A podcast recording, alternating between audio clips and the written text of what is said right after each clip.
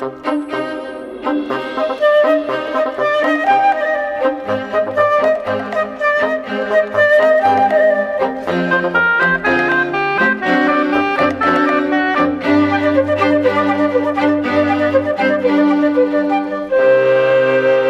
cientistas têm desenvolvido muito trabalho em torno desta questão e do tempo em particular.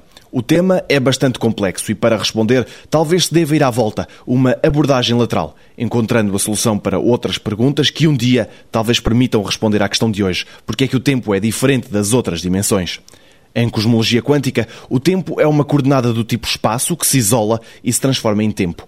O resultado é que o espaço deixa de ter quatro dimensões e passa a ser o espaço-tempo com três dimensões espaciais e uma temporal. Ora, quanticamente, há uma tentativa de descrever o tempo, mas Paulo Vargas Muniz, professor na Universidade da Beira Interior, lembra que nenhuma destas tentativas chega.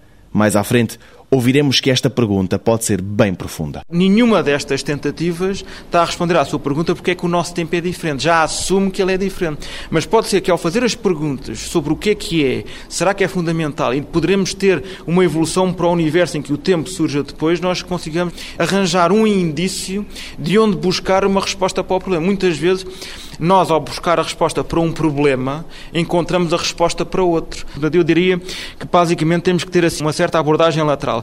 Porquê é que o tempo é diferente? Eu direi que terá a ver só com a resposta a estas perguntas. O que é que é o tempo? Será que por haver algo mais fundamental que o tempo e que o espaço, em termos de formulação matemática, nos poderá dar um indício? Será que em termos de cosmologia ou gravitação quântica isso poderá surgir?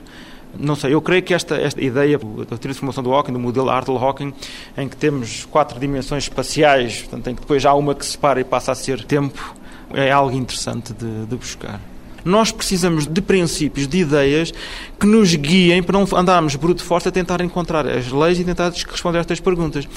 Por enquanto, só podemos usar aquilo que temos porventura, se surgir um novo Einstein, ele terá uma nova ideia, um novo conceito que dirá isso aí era tudo muito interessante, mas não é por aí, é antes por aqui.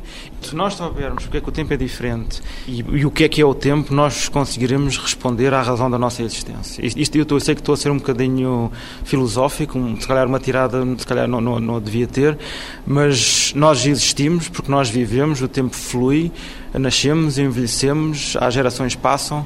Se soubermos explicar o que é o tempo, porque é que ele é como é, porque é que é diferente, porque é que nós existimos a três dimensões e o tempo passa, nós sabemos explicar a razão da nossa existência. São perguntas que vão a esse nível. No próximo 125 Perguntas sobre Ciência, uma pergunta que a genética ainda não conseguiu responder.